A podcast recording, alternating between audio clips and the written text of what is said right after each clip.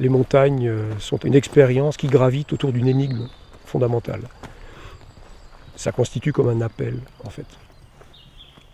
Dès qu'il y a de la montagne, je, je file, je grimpe, je crapahute, je me hisse. On a besoin de s'arracher au monde d'où on vient.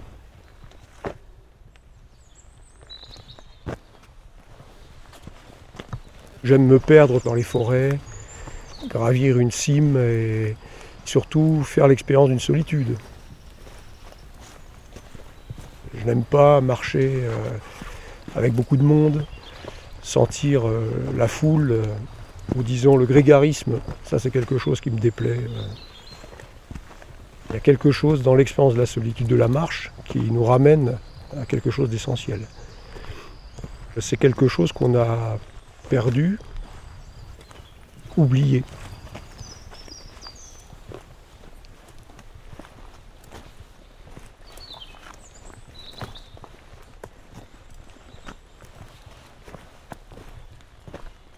Je suis Didier Carl, je suis professeur de philosophie. Il y a l'aspect de la transmission, il y a les idées, il y a le fait d'être un passeur pour des élèves. Et ce travail de transmission a aussi besoin d'être nourri par une expérience philosophique. Et cette expérience philosophique, pour une grande part, je la puise dans mon rapport à la nature.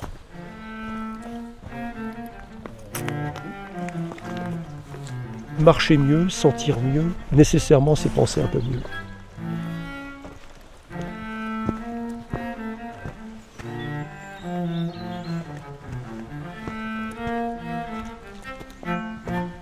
Marcher en montagne, c'est peut-être retrouver la mémoire.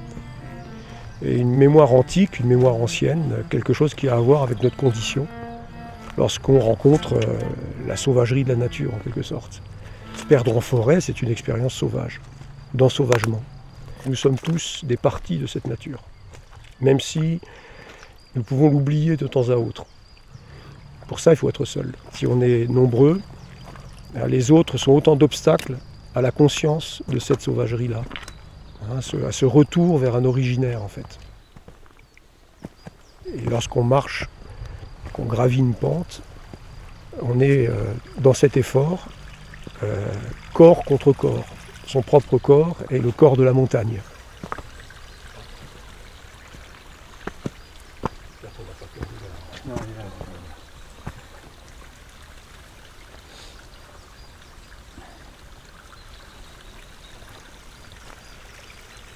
Depuis longtemps, euh, je me suis dit que la marche avait quelque chose à voir avec le fait de retrouver la condition du nomade, c'est-à-dire de se désédentariser. Il y a un philosophe que j'aime bien, qui est assez compliqué, qui s'appelle Gilles Deleuze, il parle de déterritorialisation. Alors c'est un terme un peu difficile, mais au fond, ce qui est vivant, ce qui est vital, a besoin de se déployer ailleurs. Et euh, le fait de marcher permet de retrouver cette antique situation de l'homme qui consistait justement à, aller de vallée en vallée, d'espace en espace, et à découvrir de nouvelles perspectives sur le monde. Donc je, vois dans la marche euh, l'art d'aller voir ailleurs si on s'y trouve, et au fond d'apprendre à abandonner le site d'où on vient, autrement dit à lâcher prise bien des personnes ne peuvent pas lâcher prise. d'ailleurs, c'est pourquoi elles vont marcher en groupe. Parce que marcher en groupe, c'est une manière de résister au nomadisme. Tant qu'on emporte le groupe avec soi, on reste entre soi et donc on est attaché à, son site originel. Donc la difficulté, c'est d'apprendre à couper le lien qui nous lie à, notre histoire, à un territoire, et de pouvoir se mettre en mouvement pour rencontrer autre chose, une altérité fondamentale c'est changer de lieu, changer de paysage, et au fond perdre ses repères. Il faut pouvoir accepter ça. Il y a une forme d'ensauvagement là-dedans.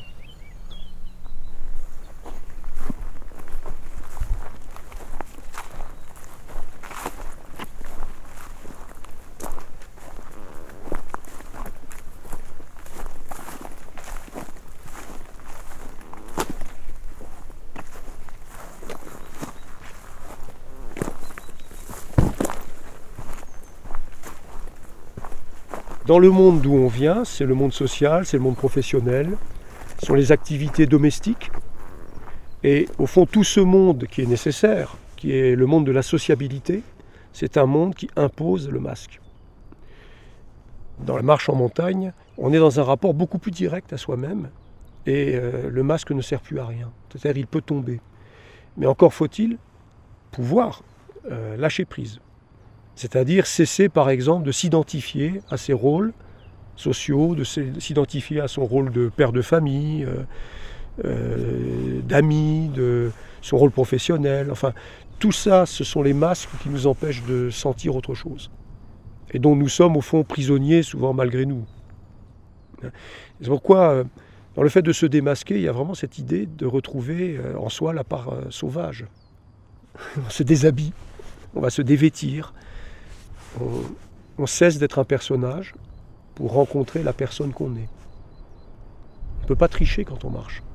Hein, on cesse de jouer parce qu'on transpire, parce qu'on a mal ou parce qu'on éprouve de la joie. Il y a là une expérience de vérité et d'authenticité. On ne triche plus.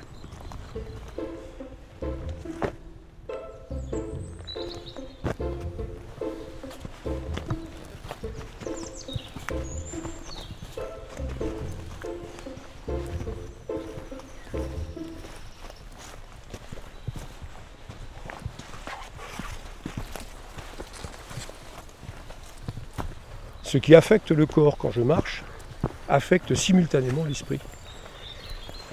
Et donc cette expérience de la pente, cette expérience de la gravité, euh, nous renvoie à, notre propre gravité. Et donc nous renvoie à ce qui est lourd en nous, à ce qui est pesant.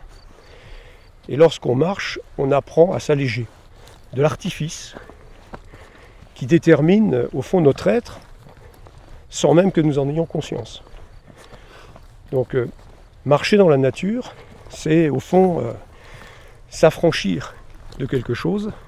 Ça modifie notre rapport au monde et euh, ça modifie le rapport qu'on a avec soi-même, mais aussi avec la nature dans son ensemble. Donc il y a là aussi quelque chose qui a à voir avec la liberté.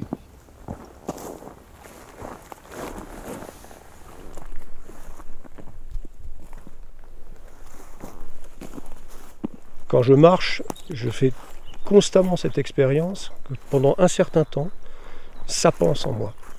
Et je suis habité par des représentations qui virevoltent dans tous les sens, c'est-à-dire je ne fais pas silence. Et vient un moment où, par la pente, par la gravité, par l'effort, en transpirant, c'est la dynamique du corps qui finit par l'emporter et qui fait taire le mental. Et là s'ouvre quelque chose qui est une forme d'accès au silence. Mais en fait, le silence, c'est se faire taire soi-même pour qu'autre chose soit possible qui relève de l'expérience esthétique. Et ça suppose euh, de lâcher quelque chose. Il faut que l'esprit cesse de résister à la pente.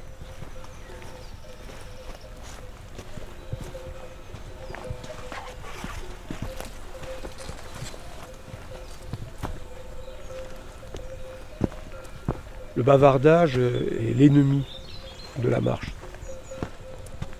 Le bavardage, c'est le récit qu'on a besoin de produire pour supporter la situation dans laquelle nous nous trouvons.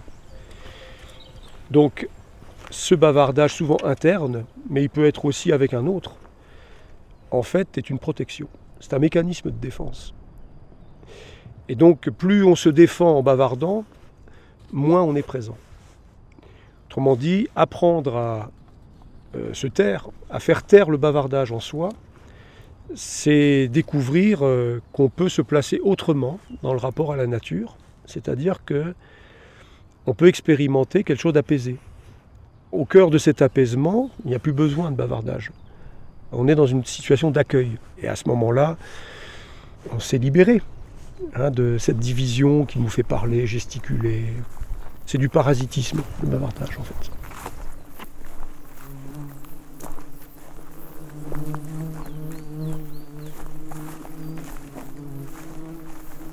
C'était l'exercice philosophique de la marche, premier épisode, avec le professeur de philosophie Didier Carle.